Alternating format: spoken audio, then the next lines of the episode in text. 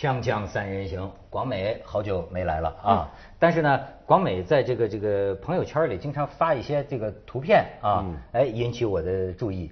怎么了？哎，什么图片？不是，你就像最近也不是图片，最近广美在这个朋友圈里发了一篇文章。很少发东西的。哎呀，每一次特别特别少发的。我看到的晚上我都背诵。哎，我觉得他说的这个事儿啊，跟我们今天讲的这个话题啊。有一定关系啊！事儿？我开始害怕了。我说什么了？不怕，就是说你对这个择偶的这个体会。他说呀，就女人要找什么样的男人？嗯。他说有一种男人呢，养女人。嗯。他说的这个养啊，不是拿钱养，不是包养那种养，不是包养的养，就是说不是养活的养。嗯。不是养活，只是单纯就像我们说养玉啊、养茶壶那种养。嗯。哎，就是你比如说这个广美。越来越这个婚后越来越容光焕发，对吧？哎，咱就觉得这个这个人整个状态特别好。对，不是说她老公有钱养她，而是觉得她老公的这个气场或者是什么，或者是爱情滋养她，是这个意思。啊，还不是这个意思。是两性之间的那种互补，嗯，互补跟互相的滋养，应该是这样子吧？是是这个意思。就是说啊，有些时候，哎，你莫名其妙的为什么觉得就跟一个女的好？莫名其妙的就觉得跟一个女的就就就那么不不舒服，不对，嗯，他这个例他有点神秘主义色彩，你知道吗？就是说，是不是人身体里有些什么我们不知道的东西啊？这两口子要合适了的话，就养的，嗯。就我想起来，我我发的那个文章，它的台 title 就是叫做“你不用嫁给一个养你的男人，但是你要找一个，你要嫁给一个养你的男人”。它前面前面的养跟后面的养是有不同的意思。我我觉得真的是这样子，我好多女性朋友都转发这篇文章，我觉得太棒了。对，啊，你我觉得男人也要找到一个可以养你的女人呀。当然了，我觉得这个是很互相、很彼此的，不可能。呃，就是说你跟一个男人在一起，你自己每天容光焕发，越来越越美，然后你老公这个日渐消瘦，我觉得也是不太可能的。日渐消瘦，过度了吧？一看就知道是出事儿了，这就。呃，不是，但是你老公也要意气风发，越来越越帅气才行啊。是不是这才能是叫互互互互补？就是就是人是其其实有有能量的，是人是有能量的，对吧？你就体会到了是吧？是。原来养养的，你知道这个养这个字啊，你讲的很深，很有意思。我那天看《史记》，你别说我没文化的，我瞎翻啊。我你知道这个礼，就中国的讲孔子讲这个呃礼啊。咱们就说礼礼及礼制，孔子孔子最爱讲这个礼了啊。那礼是个什么东西？我在这个《史记》里看到啊，他的说法，礼者养也。这个角度可能我们平常很少这么想过。就中国古人讲究的这个礼是什么意思呢？就是说啊，人啊，你有很多个贪欲，你有很多个这个这个欲望，对吧？比如说礼呀，实际不是说约束你，而是说呢。帮你找到一个好的，帮你，比如说啊，人喜欢眼睛，你有视觉啊，你喜欢看，喜欢看呢，那么，哎，礼呀，就给你树立一个目标，一个好的，比如说你看艺术品，这个是美的，哎，比如说你耳朵喜欢听这个声音，那你看这个属于礼礼礼礼中国的礼乐嘛，哎，比如说你看孔子也专门研究音乐啊，说你听什么什么样的音乐。哎，对你整个人呐，这个身心状态，乃至于为人处事，都有一个熏陶，有一个好的熏陶，养育成一个，其实是让你状态更好的一个系统。对，因为礼其实中国最早讲礼，其实全是跟宗教祭祀相关嘛。这个殷商的时候，因为因为殷商的中国还是个巫术国家，嗯，就基本上是国家大事是跟宗教信仰结合起来，到周的时候才开始慢慢变。所以那时候，呃，先秦诸子最早出三家，呃，儒家、道家、墨家，其实三家都讲理，但是讲的完全不一样，角度不同。儒家讲这个，因为司马迁是受儒家影响，这套系统里面就是把整个理，从过去跟宗教的超自然相关的东西，转化成人文化了，全看的都是它跟人的各种的仁德道德的发展的关系，比如说。某种礼为什么要有一个敬先人的礼，并不是因为你先人真的需要你给他烧这些东西，而是因为透过这个礼，你在滋养你的一种的敬意，对祖先的温情与敬意，对那种感情。你你你为什么做什么事儿要有什么礼？也不是因为这个东西好看、讲规矩、神神喜欢，而是这种外在的礼会约束你，或者使你慢慢走上一个很很好的、很正常的一个状态。但是你看，你要说这个呃礼啊，呃，过去五四运动的时候，也有很多人反对这个，对吧？就说造成了很多惨无人道的呃事情，包括在一个家庭里。比如说这个，呃，甚至有人争论这个孝，哎，好比子女对长辈的这种，呃，孝。过去咱们就讲这个克己复礼，对吧？那么你比如说你个儿媳妇儿，对吧？你怎么能天天黏着你老公呢？你应该每天早上一起来就跟你婆婆去问安，对吧？那么这个东西它到底好还是不好？咱们先放在一边。我现在要说的就是说，比如说这个这个，要是没有了这么一种规范之后啊。比如说，人们总说现在叫礼崩乐坏，哈，没有了这么一种规范之后，呃，我们该遵循着一个什么样的原则，对吧？我们也没法按照古代的时候那样了。但是现在的原则是什么？为什么最近发生了一个事情？有一个儿子杀死了他的妻子，但是为什么呢？为的是一个你在电视剧里经常见到的情节。你看中国的这个家庭伦理电视剧啊，一大题材叫什么？婆婆婆媳不和，婆媳关系。嗯嗯，这说的是哪儿啊？这个就是嘛，婆媳啊，在长沙，在长沙，这个婆媳媳为了蒸这个腊鱼啊，婆婆做了个驴，儿媳妇儿说为什么要放姜？这是家庭琐事，吵起来了，吵起来了。然后呢，你看这个作为儿子、作为丈夫的这个男的在中间嘛，你说他站在哪边？这都是咱们熟悉的一个一个情况啊。反正这种情况啊，他们家这个婆媳矛盾呢是由来已久，最后这个男的烦烦了，烦了就有一天回家，生生把他这个老婆给掐死了，生生掐死他这个老婆。嗯哼，呃，所以这个就引起人们就一些讨论，就说这个婆媳关系啊，哎，永恒吗？哎，广美，你对这个有有有有有什么见闻呢？我觉得这还是非常极端的个案吧。我觉得婆媳问题是绝对就是大问题、小问题，它一定是有某些的问题存在。但是我觉得这还是比较个别、很极端的那个嗯对个案。对，这是极端的。对，但是它反映出来的问题啊很有意思。但是其实我这样讲，人家说婆媳问题，其实这是一个像三角关系。我觉得最没有被指出婆不是婆也不是媳。我觉得最大的问题是那个儿子、儿子跟老公、跟老公。为什么？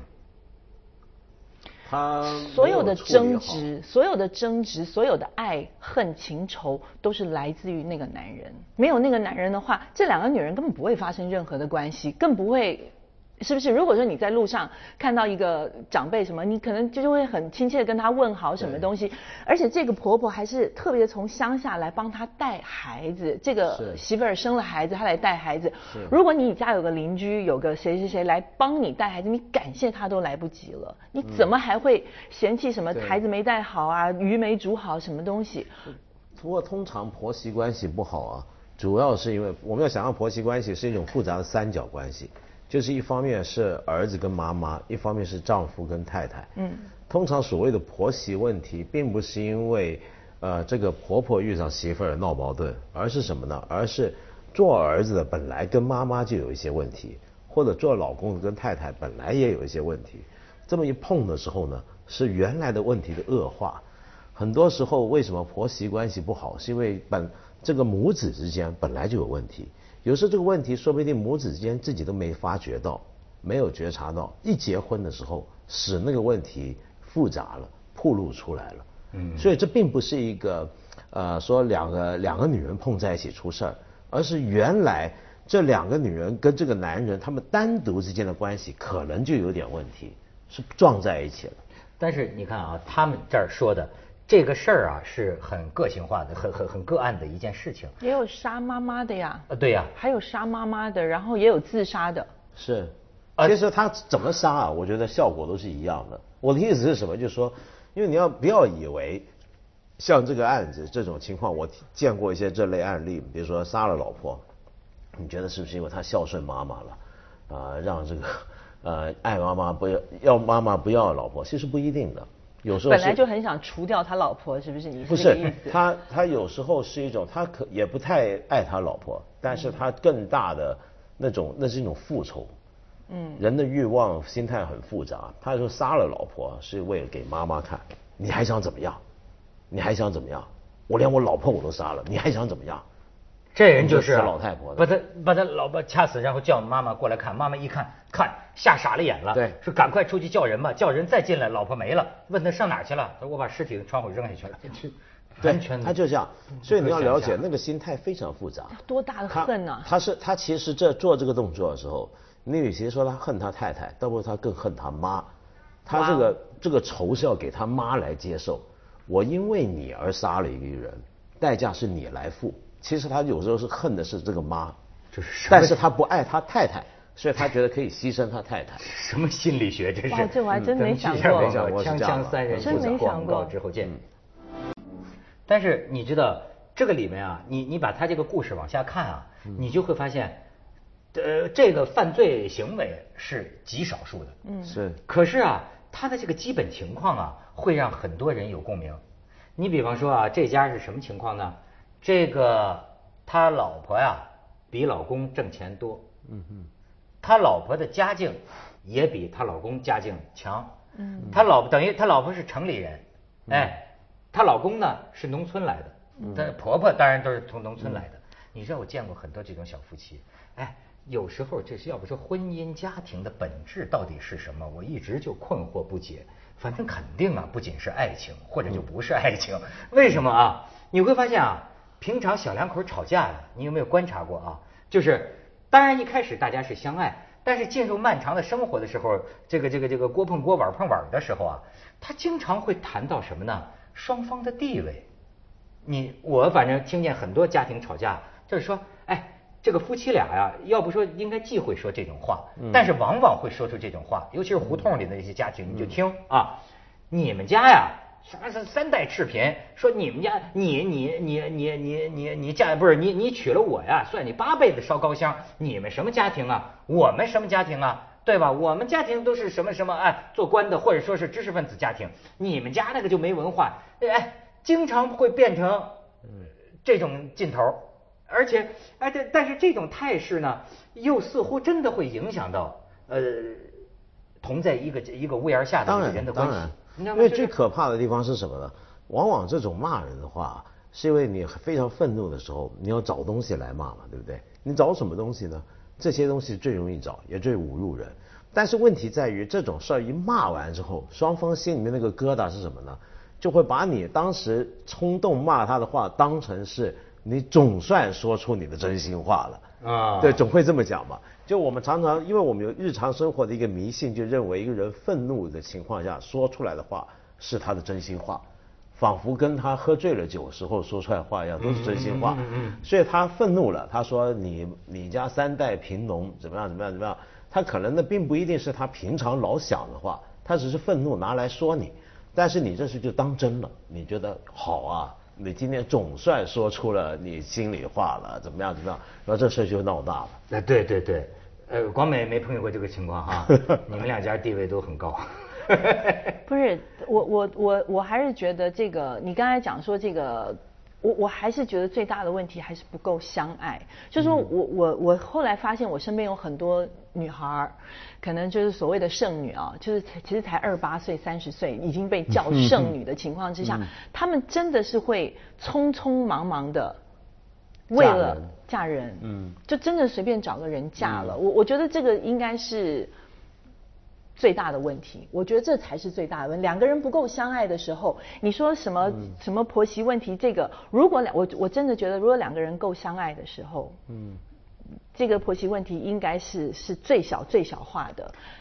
哎，你说的这个很对，但是我可以给你一个理论性的一个解释，就是很多人啊，现在就研究这个婆媳关系，为什么婆媳关系就这么样的弄不好？嗯，因为呢。本质原因，这是个三角关系。嗯，所以现在你看，有人提出来一个，就叫呃，一个家庭里要想不闹这个婆媳关系啊，你必须确立一个核心家庭的就是你这个家庭以什么为核心？结论是，不是以父母和孩子的关系为核心，嗯，而是以夫妻关系为核心。就在中国，很多时候家庭是什么呢？比如说啊，有些家庭这个这个问题专家，我发现就是说了哈，就是你应该跟你的婆婆说，假如她的老伴儿还在的话，就是说，儿子不是你最重要的人，你最该去爱的人是你的老伴儿。是你的老公，同样在这个这个这个两代人之间家庭里啊，就像你说的，夫妻之间的关系是第一位的。那作为老人，你也要明白，他这个两夫妻的关系绝对是第一位的。你如果不是这样的话，呃，猛猛一听这样好像听起来不太孝顺，但是如果不是这样的话，那就是动乱的根源。就是说，他的意思就是说，一个家庭啊，你必须确立一个。就中国的时候，很很多家庭是什么呢？你比如说，作为这个呃公公婆婆，对吧？公公婆婆，你们应该知道，过你们俩的日子是最重要的。儿子很好，可是呢，真正能跟我到老的是我的老伴儿。那你要知道，很很多女人，她从她生完孩子的那一天，对。她最核心的就是她跟儿子，他跟儿子，她已经脱离夫妻生活，她她就只剩下母子生活而已了。是，对，所以这个是很难接受。所以你刚刚说的那个是个很现代、很西化的一种想法。我们看到很多西方的家庭，他们真的是了伴，真的孩子都出去了，就两个人在一起生活，那就靠两个人。但中国的情况很复杂，就因为。我们是我们的家庭的原则，并不是那么的呃跨代的，就不是这是跨代的，不是那么横向，是纵向的。是纵向的。是纵向的，是注重亲子关系多于夫妻关系的。是。所以在这个情况下呢，你比如说他可能老伴也死也不在了，或者说。他跟老伴关系早就已经转淡了，他全副精力都在这个亲子关系上。是，其实你不要讲说除了婆媳之间，我觉得还有另外一种，我觉得现象也很特别，有很多女孩结了婚之后会把自己的妈妈啊接到家里面是，一起住。这种其实你要知道，以后会越来越多，因为都是。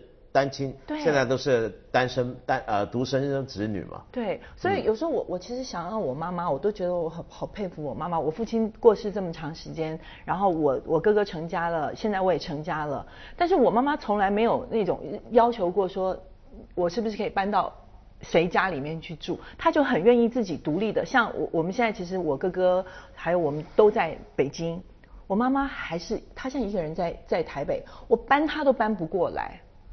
他他就觉得说，我我要我自己的生活圈，我要跟我的朋友遛弯儿，我们要去当警卫，我们要这样这样那样那样子。然后过完自己的生活之后，可能一段时间他过来跟我们过一段，但是他也不会说跑去我家里住还是怎么样，他就觉得说，你给我一个我自己独立的空间。哎呦，那是那是你的运气，对，因为你知道有很多年纪大的妇女，她过去她就她的是没有什么横向社会关系的，嗯，她没有自己的朋友，她甚至不出去工作过的话。他可能没有工作过的同事、社会经验，他全副心力就在这个家，而所谓的家就是他跟儿子或女儿。然后现在呢，中国大陆的情况是越来越多的独生子女，独生子女一多，你想想看，你就一个，那你你你是个女儿的话，那你妈你嫁出去，你妈以后跟谁呢？那以后就会变成现在说不定越来越多这种情况，以后更复杂。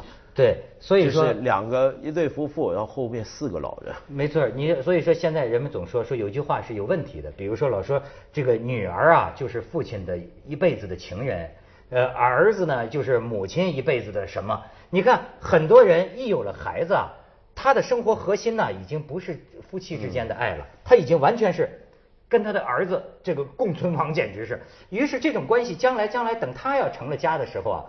就发生矛盾了，嗯，就是咱们说的这种，就变成纵向和横向，就发生矛盾了。咱们去一下广告，锵锵三人行广告之后见。对，真的，以前我们的祖宗的方法是怎么样，把这个问题延续下去，用一个小一点的矛盾来转移大矛盾。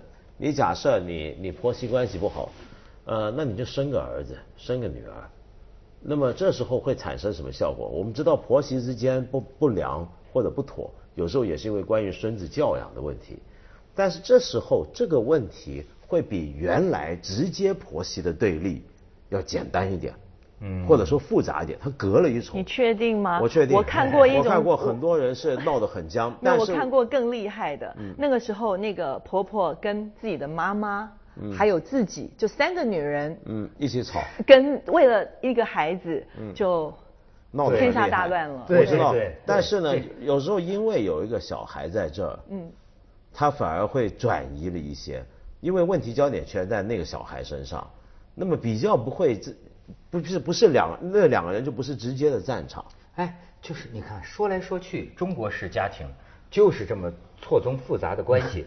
你看你们俩对国外的情况比较了解，我想问问，就外国就西方啊，是不是真的就是人们很少谈这个婆媳矛盾，不是他们的一个大问题？呃，因为其实以前也很多这种问题，但是后来因为战后之后核心家庭越来越流行，就所谓核心家庭就是。一旦儿子女儿大了要成家了，那就绝对是出去，一出去整个观念就变了，那就是另一个家了。我们这样讲吧，像在这里有很多媳妇儿，就是不愿意叫自己的婆婆叫妈，她就觉得好像叫出来就心里特委屈。你说外国人那些家庭，如果叫自己的公公婆婆，Hey John，Hey，Em Emily，就是名字就职称了，不会是这么样叫你自己的婆婆，Hey Emily，她不会说哎 Mother-in-law，不 孝。没有，他没有这样子的概念，所以他们更多像朋友这样的相处，而且那个岳母可能会把那个婆婆可能很感谢，谢谢你把我的儿子照顾的这么好。对，而且因为我觉得这个心态，他们其实没有所谓那么多婆媳问题，主要是他们疏远。嗯，当你没那么近的时候，也就没那么多问题嘛。你没那么近，你想想看，假如说我要是有个儿子，他他娶了谁或怎么样。那要是跟我们家，他们家跟我们家以后关系疏远的话，那我我看着他的家人，那肯定也是很好嘛，对不对？他看我也肯定很好。有时候我觉得啊，你包括朋友也是，疏远点他倒晓得尊重你。没错，哎，没没没你没我了的时候，反而有时候不尊重的行为就发生。我觉得婆媳的这个关系还有一个很重要的事情，就是老公对于老婆妈妈的态度。是，没错。你怎么对我妈，我怎么对你妈？对对对对对，有有。我觉得这个也很重要。有报复性的，有的时候真的真的。